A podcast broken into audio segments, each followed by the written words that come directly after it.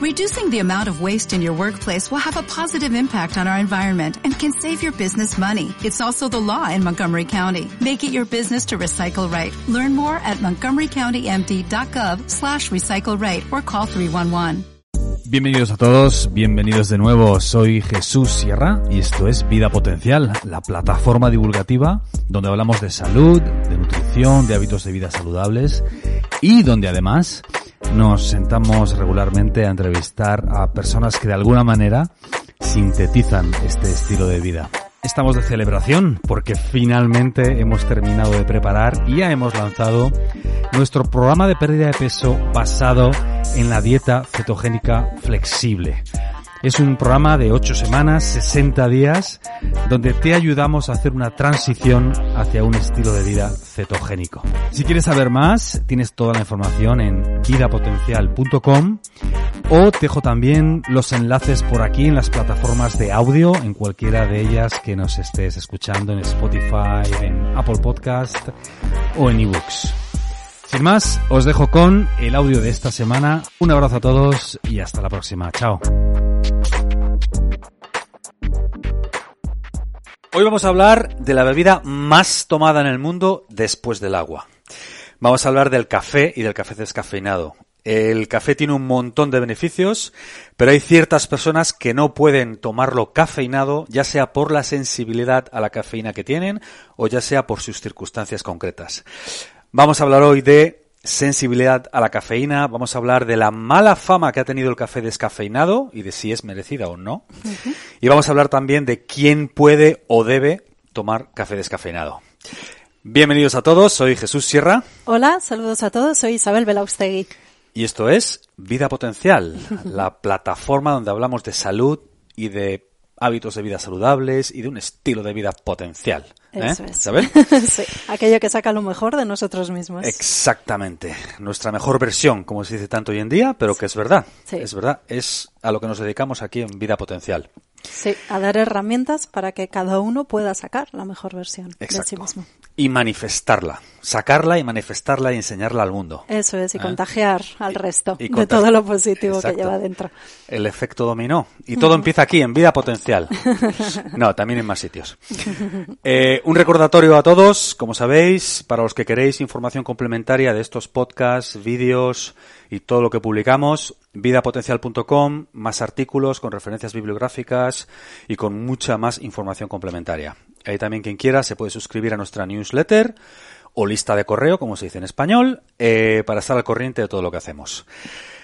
También vais a encontrar nuestros libros, los programas formativos y bueno, un montón de contenido que vamos a seguir sacando pues en los próximos meses y años sí, y un montón de recursos para llevar una vida potencial. eso es. He hecho un resumen adecuado, eh, Isabel. Fenomenal. Fenomenal.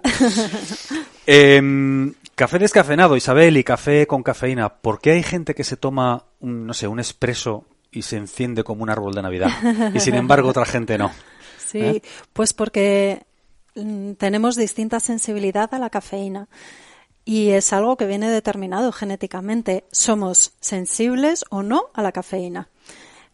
Esta sensibilidad, esta respuesta, esta reacción ante la cafeína, un excitante, está ya marcada por nuestros genes. En particular hay un gen, el CIP1A2, que tiene distintas variantes y determina que seamos metabolizadores rápidos, que se llama así a aquellas personas que rápidamente degradan la cafeína, y son aquellas personas que se pueden tomar un café a las 9 de la noche que luego van a dormir plácidamente.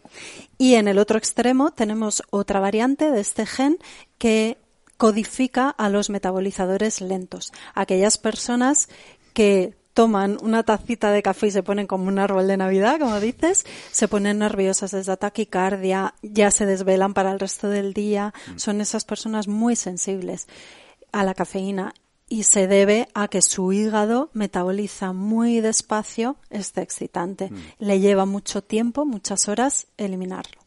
Y en medio de estos dos extremos, pues los metabolizadores intermedios, pues la mayoría de personas que pueden tomar un café y sí, se desvelan, se excitan, eh, pero no les produce esos efectos tan acusados, tan de árbol de Navidad como los metabolizadores lentos. O sea que, al contrario de lo que cierta gente piensa, uno no puede entrenar su sensibilidad a la cafeína, ¿no? Voy a, voy a tomarme muchos cafés a ver si consigo que me dejen de afectar. Sí, no, esto viene dado genéticamente. Sí es cierto que como la cafeína se metaboliza en el hígado, según el estado de salud del hígado, podremos hacer un mejor o peor manejo de esta sustancia, igual que del resto de tóxicos para nuestro organismo, los que vienen de fuera o los que generamos en nuestro propio metabolismo o en nuestras situaciones. La adrenalina para el hígado es un tóxico que hay que metabolizar, que hay que eh, eliminar, que hay que descomponer para desprenderse de ello.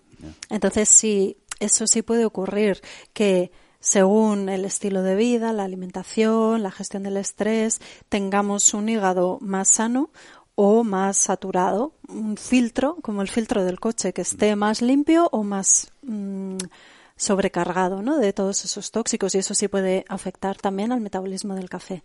Pero nuestra sensibilidad innata, natural, esa viene determinada genéticamente. Pues aquellos que quieran mejorar su sensibilidad, lo que tienen que hacer es llevar una vida más saludable aún.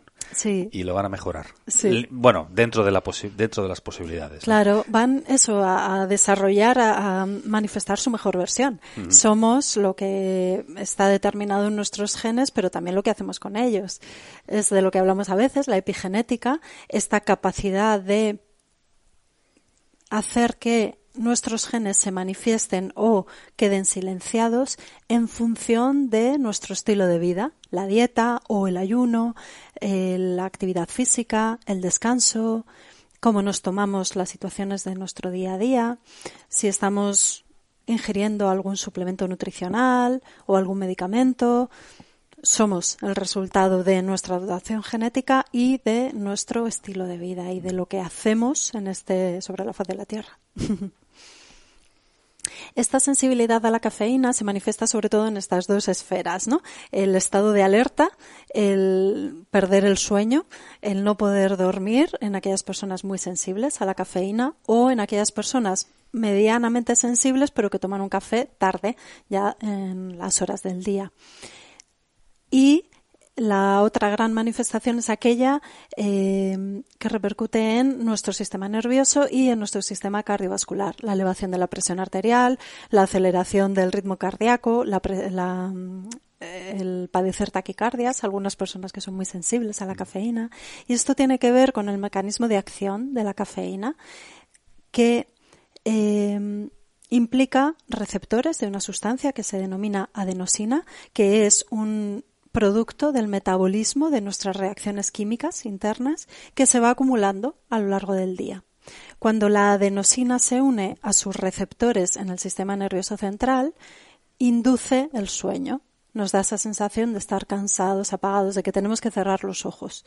Y es porque el sueño es un gran reparador. Cuando dormimos empezamos a limpiar tóxicos externos e internos. Y cuando tomamos café, la cafeína impide que la adenosina se una a sus receptores en el sistema nervioso central y por eso impide que se produzca esa sensación de sueño. Y por eso cuando nos tomamos un café, nos desvelamos, nos eh, activamos, nos despertamos. Ese es el mecanismo subyacente. En el otro extremo, o bueno, en el otro espectro ¿no? de manifestaciones, eh, guarda eh, también relación la adenosina con eh, la unión a sus receptores, pero aquí ya no en el sistema nervioso central, sino en, los vasos sanguíneos. Cuando la adenosina se une a sus receptores en los vasos sanguíneos, se produce una eh, vasodilatación, una relajación. Al relajarse la pared de los vasos sanguíneos, aumenta su diámetro y eso permite una mayor llegada de sangre al tejido correspondiente. Cuando tomamos café, la cafeína se une a los receptores de adenosina en los vasos sanguíneos y lo que hace es impedir esa vasodilatación. Como resultado se da una vasoconstricción, un cierre, eh, como cuando contraemos los músculos. Se cierra el vaso sanguíneo, la pared se hace más fuerte, más resistente y eso eleva la presión arterial y eso reduce el flujo de sangre que llega al tejido correspondiente. Y este es el mecanismo que está detrás de la reacción que tiene la cafeína en eh, cortar el dolor de cabeza, por ejemplo. Ah, por un lado, en elevar la tensión arterial o producir la taquicardia y en el lado beneficioso eh, del que nos podemos eh, sí, beneficiar, que es cortar una cefalea, un dolor de cabeza. Qué bueno. Claro, si por eso gente que tiene presión arterial alta no les recomienda tomar café y los que están en el caso opuesto les recomienda tomar café por este mecanismo, ¿no? Eso es. Y es un mecanismo mediado por la cafeína, no por otros nutrientes del café. Es la cafeína lo que está detrás de este problema. Por eso, para las personas muy sensibles a la cafeína o personas que están en una situación que contraindica el consumo de cafeína, como puede ser una hipertensión arterial, una taquicardia de base o por alguna enfermedad del corazón, o en mujeres embarazadas que no pueden tomar cafeína porque la cafeína atraviesa la placenta y tiene efectos perjudiciales en el bebé. Entonces, la gestación es un momento en el que no debemos tomar café por el efecto nocivo de la cafeína sobre el bebé. Entonces, para estas personas, una solución es tomar café descafeinado. el café descafeinado es aquel que no tiene cafeína. Todo lo demás lo comparte con el café. La única diferencia es que no tiene cafeína. Ha tenido muy mala prensa el café descafeinado durante muchísimos años, ¿eh? Sí. Muchísimos años. Sí. Merecida. Merecida, ¿no? sí, porque el proceso em, de descafeinización incluía sustancias tóxicas para la salud. También por otras dos razones, y es porque la cafeína no aporta sabor ni olor al café. Por lo tanto, descafeinizar el café no debe alterar el sabor y el olor, pero el proceso de descafeinización que se ha hecho durante años sí que cambiaba esas propiedades organolépticas. Entonces hacía un, sabor, un café de peor sabor, de peor aroma. Entonces, como se asumía que eso iba a ser así, pues ya de entrada se utilizaba un café de peor calidad.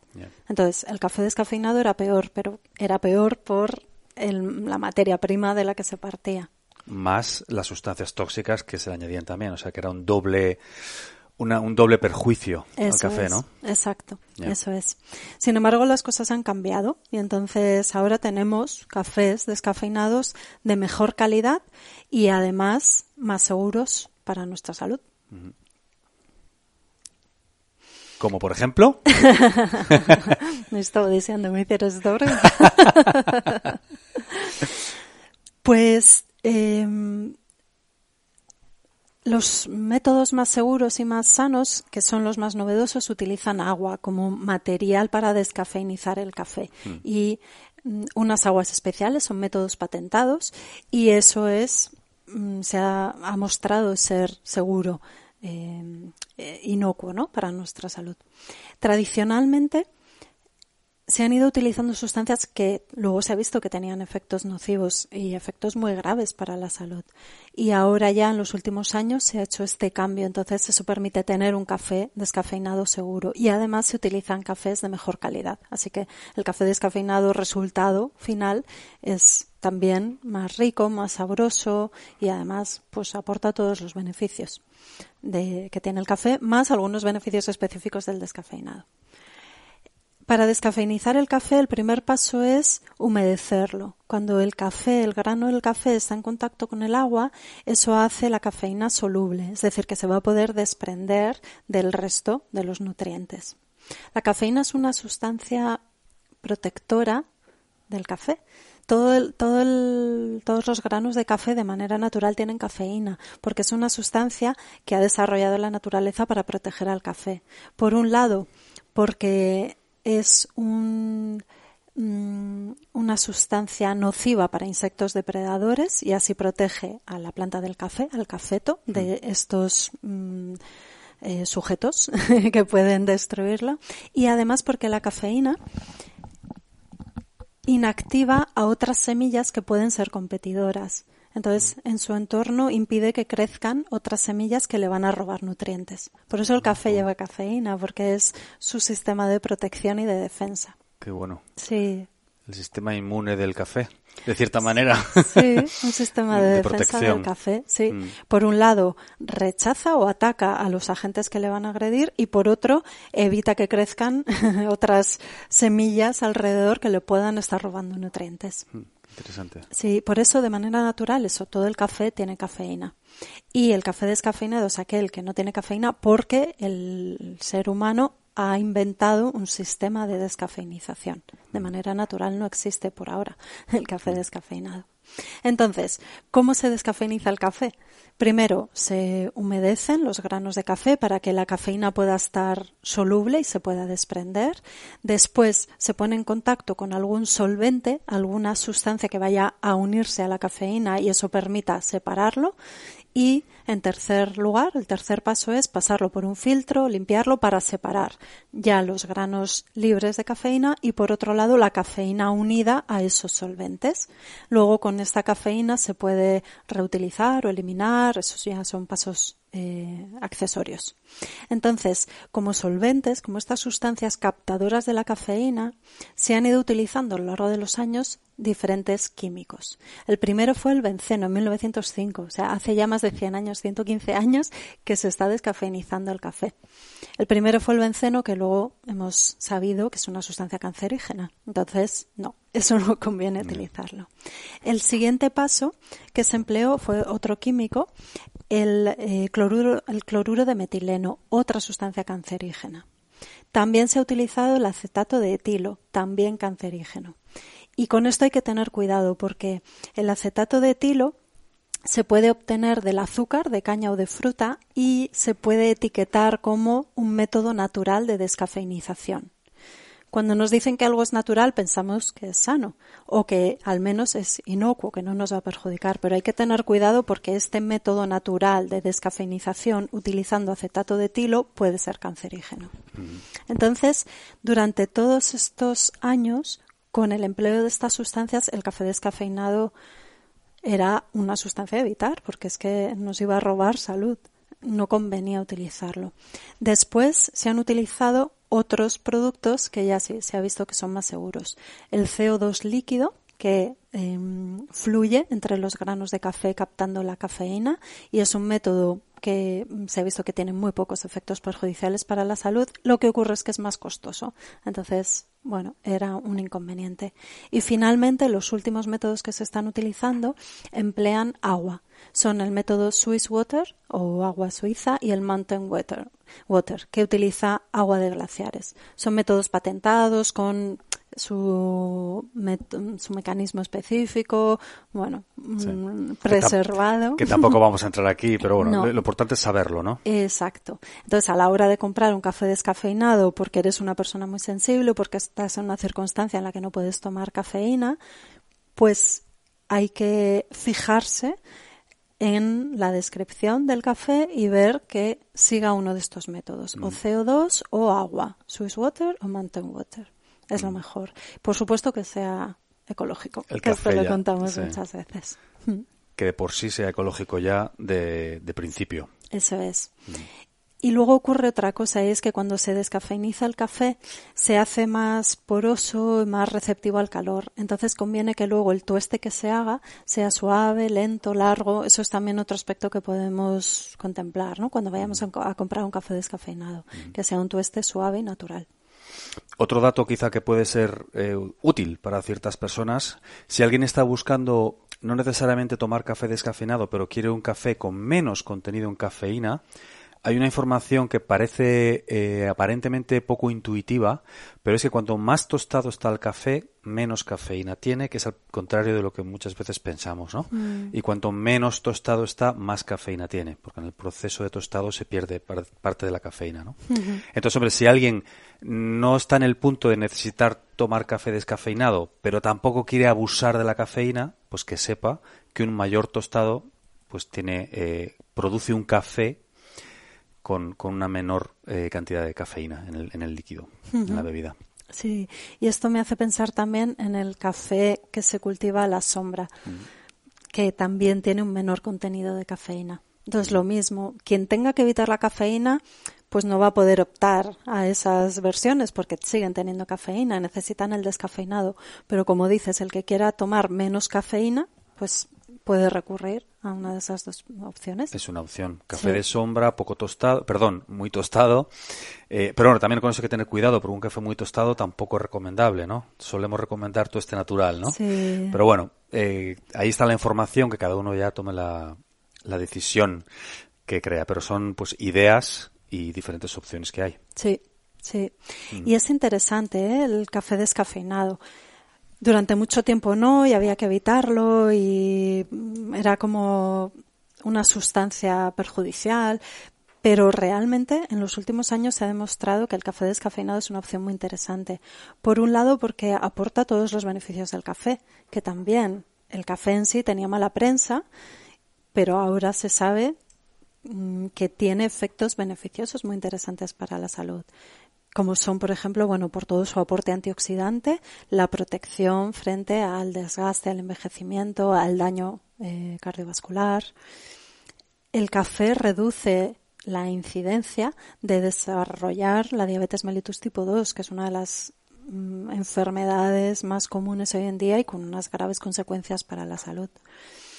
El café reduce la incidencia al desarrollo de infartos cerebrales y tiene un efecto protector en el sistema nervioso central. Entonces, también se ha visto que tiene eh, un interés importante para el control, la prevención de enfermedades neurodegenerativas, del Alzheimer, el Parkinson, otras demencias, porque por un lado protege a la célula nerviosa por distintos mecanismos que se activan y por otro porque el café aumenta la producción de un factor de crecimiento específico para el, para el cerebro que mejora la plasticidad cerebral, la conexión entre células nerviosas, la producción de em, prolongaciones sinápticas.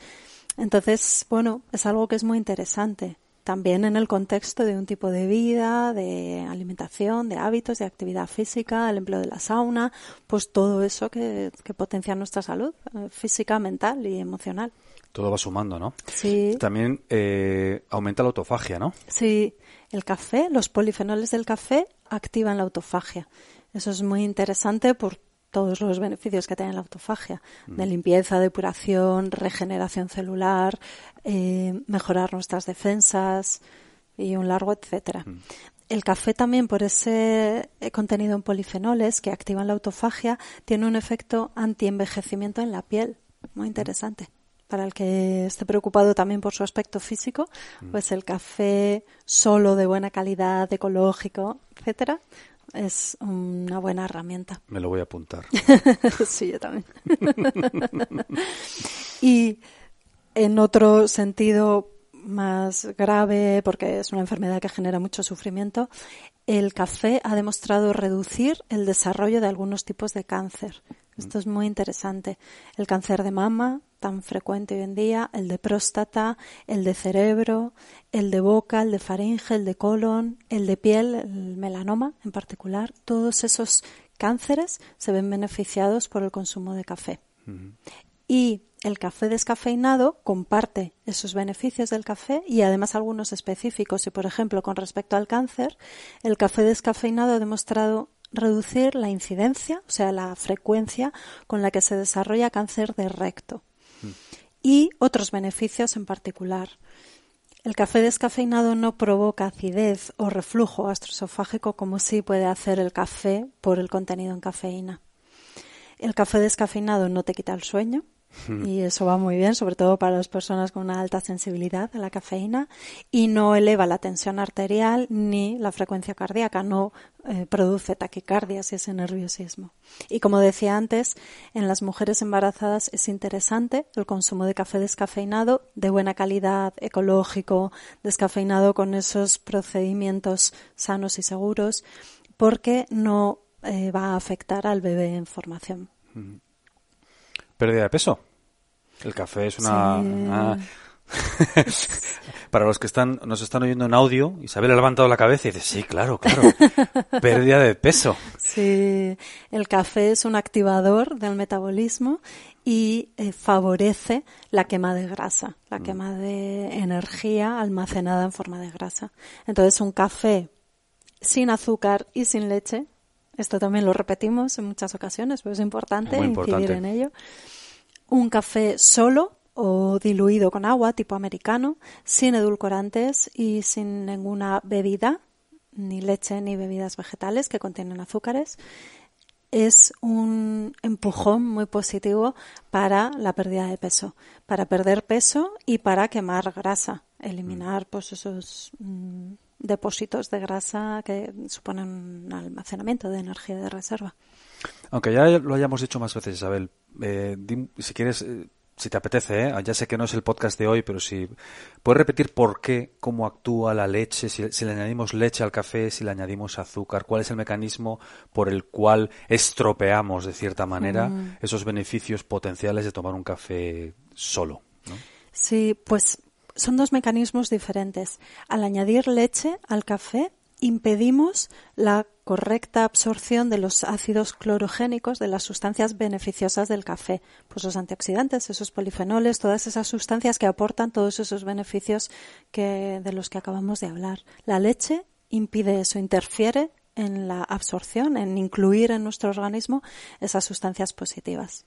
Y al añadirle azúcar al café o sacarina, edulcorantes químicos del grupo de los polioles, incluso la stevia, la miel y eso que son eh, alternativas más saludables al azúcar. Lo que hacen es elevar el índice glucémico y los alimentos de alto índice glucémico favorecen en nosotros el desarrollo de aumento de peso, acumulación de grasa y algo muy importante, el desarrollo de inflamación. La inflamación está en la base del desarrollo de muchas enfermedades crónicas muy frecuentes hoy en día, como son las enfermedades cardiovasculares, que son pues de las causas más frecuentes de muerte en nuestro mundo desarrollado y, por ejemplo, que lo acabamos de mencionar, el cáncer. Mm. Hay que controlar la inflamación, es uno de los pilares de una buena alimentación, una alimentación saludable. Fundamental. Sí para nuestro peso, nuestra salud, nuestro foco mental, nuestra longevidad, nuestro bienestar, nuestro humor. Podría seguir diciendo cosas hasta el año 2040. sí. Luego, además, los edulcorantes artificiales también. Ahora ya sabemos que tienen efectos muy graves en la salud. La sacarina ha demostrado ser cancerígeno. De hecho, está prohibida ya en muchos países por ese efecto nocivo sobre la salud. Las alternativas, cuando alguien sabe esto, no, eh, sacarina, no, bueno, pues aspartamo. El aspartamo ha mostrado tener de momento en torno a 90 efectos tóxicos en nuestra salud, entre ellos un perjuicio muy importante en nuestra salud neurológica.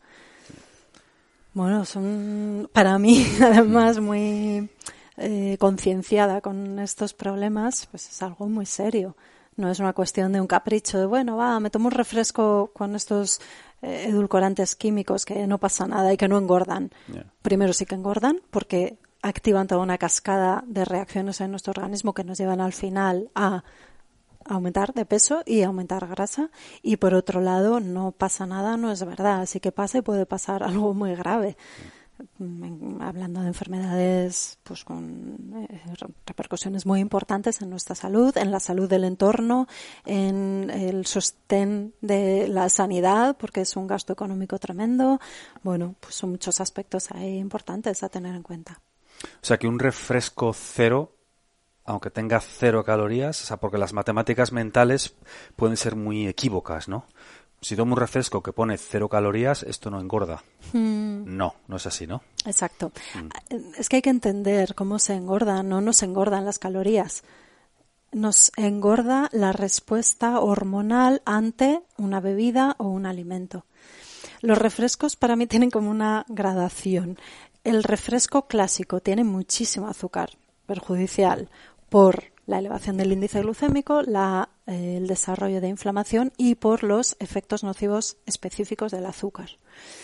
Siguiente paso, si quiero evitar eso, venga, pues me tomo un refresco light. Los light suelen estar hechos con sacarina como endulzante. la sacarina es un edulcorante químico que procede del alquitrán que tiene demostrado un efecto cancerígeno. Pues yo creo que mejor lo dejamos según lo que cada uno quiera conseguir, pero bueno, sería más interesante evitarlo. Y la otra opción son los refrescos cero. Estos eh, llevan como edulcorante pues el aspartamo, por ejemplo, edulcorantes químicos que, como acabo de decir, eso, han demostrado em, contribuir al desarrollo de decenas de efectos nocivos para nuestra salud y, en particular, para nuestra salud neurológica. Mm. Entonces, bueno, son opciones que no conviene incluir.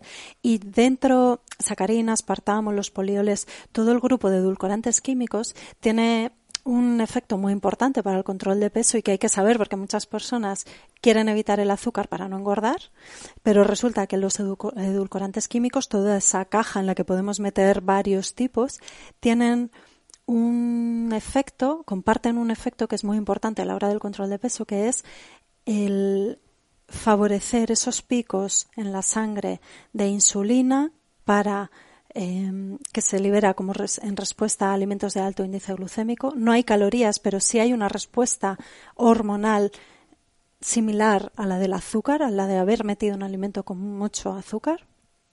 Como consecuencia se va a producir una caída en los niveles de glucosa en la sangre, una hipoglucemia y vamos a necesitar comer algo y además de alto índice glucémico para rescatarnos de ese valle. Y eso nos lleva a un efecto em, de como un efecto cascada de no sí en la que vamos teniendo mucha hambre tenemos que comer y vamos a picos y a valles a subidas y a bajadas y eso entonces favorece que comamos más y además que queramos alimentos de alto índice glucémico, que eso lleva directamente al aumento de peso y a la, eh, a la acumulación de grasa y además en el largo, medio o largo plazo a un efecto acordeón, que esto quiere decir para las personas que siguen dietas de control de peso que pierden peso pero luego lo ganan y además suelen ganar más de lo que tenían en un inicio. Y entonces luego pierden y vuelven a ganar y van cada vez ganando más peso y volviendo loco al organismo. Entonces, el recurso de los edulcorantes químicos no es una buena opción para alguien que quiera perder peso porque creo que es una moneda que sale muy cara. O sea, se podría decir casi que es peor el remedio que la enfermedad, ¿no? Sí, en mi opinión, sí. sí. Isabel, nos hemos desviado un poco, ha sido culpa mía. ha sido culpa mía. Eh, café descafeinado. Sí, no, pero yo creo que es muy interesante y mm. además es verdad, la pareja del café, la gran pareja es el azúcar y, la otra, eh, la, leche. Así que bueno, son dos aspectos importantes. Mm. Sí es verdad a quien le asuste mucho tomarse un café amargo con ese sabor fuerte, que pueden utilizar algún endulzante, un poco como, eh, ¿cómo se dice? Como flotador, como salvavidas, para no hundirse en una dieta libre de azúcares, ¿no? Como una transición para hacer el paso a quitarse del todo el azúcar. Pues pueden endulzar con un poquito de miel o añadir canela o nuez moscada, por ejemplo, eso, esas especias no cortan los beneficios del café. Entonces, bueno, pues puede ser una transición suave, un poquito de stevia natural, no artificial, que la stevia también eh, se ha manipulado y se ha producido de una manera que le roba sus propiedades beneficiosas. Entonces utilizar stevia natural, que es la que eh, se encuentra en hojitas o en polvo de color verde, no la blanca, no la transparente, que esos son extractos de stevia, del mm. solamente el componente que endulza, no el resto de componentes beneficiosos para la salud. Entonces añadir un poquito de stevia natural a su café, bueno, para ir haciendo la transición. Mm. Yo creo que eso es el mejor uso de esos edulcorantes endulzantes naturales que sirvan para ir dando los pasitos que nos van llevando a una alimentación sin azúcar que debe ser el fin último, ¿no? El fin último espartano, estoico, es, y que es la vida, es la vida, ¿no? la vida no tiene azúcar, es una invención que nos hemos autoimpuesto porque, porque es dulce y bien, pues a todos nos gusta como humanos. Pero el fin último debería ser utilizar todos estos edulcorantes para poco a poco ir reduciendo Mm. y al final tomar el café solo, el, las- el té solo y las Sí. y eliminar lo más posible el azúcar de nuestra vida, porque la cantidad de azúcar que debemos tomar al año realmente es infinitamente menor que la que comemos hoy de media hoy en día en el mundo occidental. Entonces estamos tan lejos de ese mínimo que para mucha gente puede ser una lucha muy cuesta arriba. Sí. Por eso es importante ir poco a poco, pero ir poco a poco teniendo muy presente que el fin último debe ser cantidades mínimas de azúcar en nuestra vida. Mínimas. Sí. Mínimas. Sí, en esa transición ocurre, hay como varias dificultades. Una, que el azúcar realmente nos engancha, nos engancha físicamente y mentalmente, porque en el cerebro activa el centro del placer. O sea, que queremos azúcar porque nos da placer. Y cuesta, y si lo quitamos podemos sufrir hasta un síndrome de abstinencia, nos sentimos mal porque nos falta ese polvo blanco que nos engancha tanto. Hay una dificultad de hábito, y hay una dificultad de miedo, ¿no? De, "Ah, quito el, el azúcar, me quedo en el vacío. Que bueno, se puede suplir con estas ayudas. Y luego hay una dificultad muy interesante que es la percepción del gusto. El azúcar y las cantidades tan elevadas que se consumen hoy en día de azúcar, azúcar añadido que nosotros añadimos a los alimentos o el azúcar que ya está incluido en los alimentos. Muchos alimentos procesados llevan cantidades altas, son muy altas de azúcar. Y eso produce una atrofia de nuestras papilas gustativas.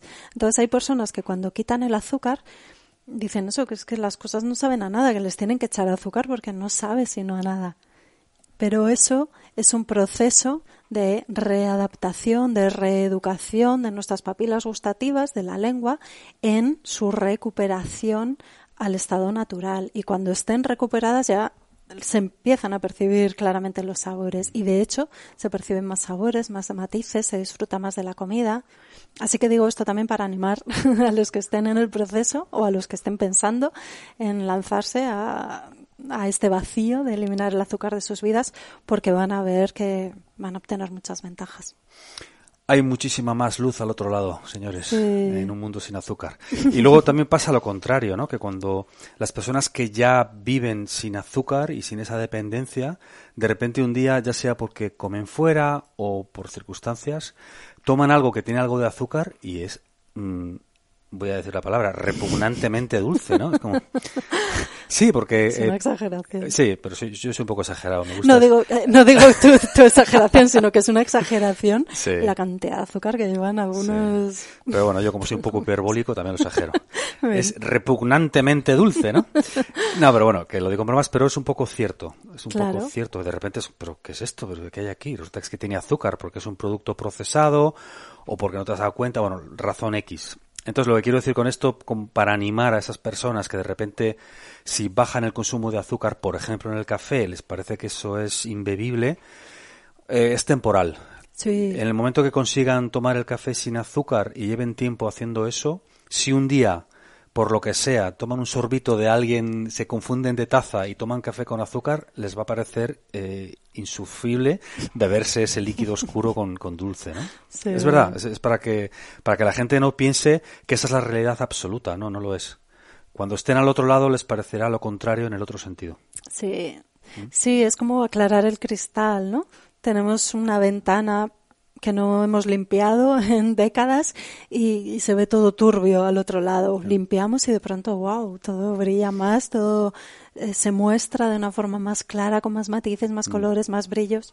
Pues así también con el sentido del gusto, atrofiado el pobrecito con la cantidad ingente de azúcar que consumimos en Occidente. Todo sabe mejor con el cristal limpio. sí. Todo sabe mejor. Sí, y todo se ve mejor sin azúcar en la sangre. sí. ¿Algún beneficio más del café descafeinado o beneficio del café en general? Más o menos hemos cubierto todo, ¿no? Sí, por concluir, yo incidiría en esto, en que ya podemos tomar café descafeinado de buena calidad y seguro para nuestra salud, que nos aporta los beneficios del café y además algunos beneficios específicos del café descafeinado. Y ya pueden tomar café las personas muy sensibles a la cafeína y las personas en circunstancias vitales que mm, contraindicaban el consumo de café con cafeína. Y por suerte las marcas comerciales, ya como se están dando cuenta de esto, pues están empezando a pues eh, sacar al mercado cafés que de origen ya son de buena calidad. No utilizan el café de pésima calidad, el, último de la fila para hacer el descafeinado, sino que ya utilizan café de buena calidad desde el principio del proceso productivo para sacarlo al mercado. O sea que vivimos en un mundo maravilloso, el mejor momento de la historia para estar vivos, sin duda, ¿eh? sin duda. Pues muchísimas gracias a todos. Sí, ¿eh? muchas gracias por estar ahí. Un gusto esta conversación sobre el café descafeinado. Y seguimos con más. Con más podcast. Sí. Un abrazo amigos, hasta la próxima. Hasta la próxima. Estamos de celebración porque finalmente hemos terminado de preparar y ya hemos lanzado nuestro programa de pérdida de peso basado en la dieta cetogénica flexible. Es un programa de 8 semanas, 60 días, donde te ayudamos a hacer una transición hacia un estilo de vida cetogénico. Si quieres saber más, tienes toda la información en vidapotencial.com o dejo también los enlaces por aquí en las plataformas de audio, en cualquiera de ellas que nos estés escuchando en Spotify, en Apple Podcast o en eBooks. Un abrazo a todos y hasta la próxima. Chao.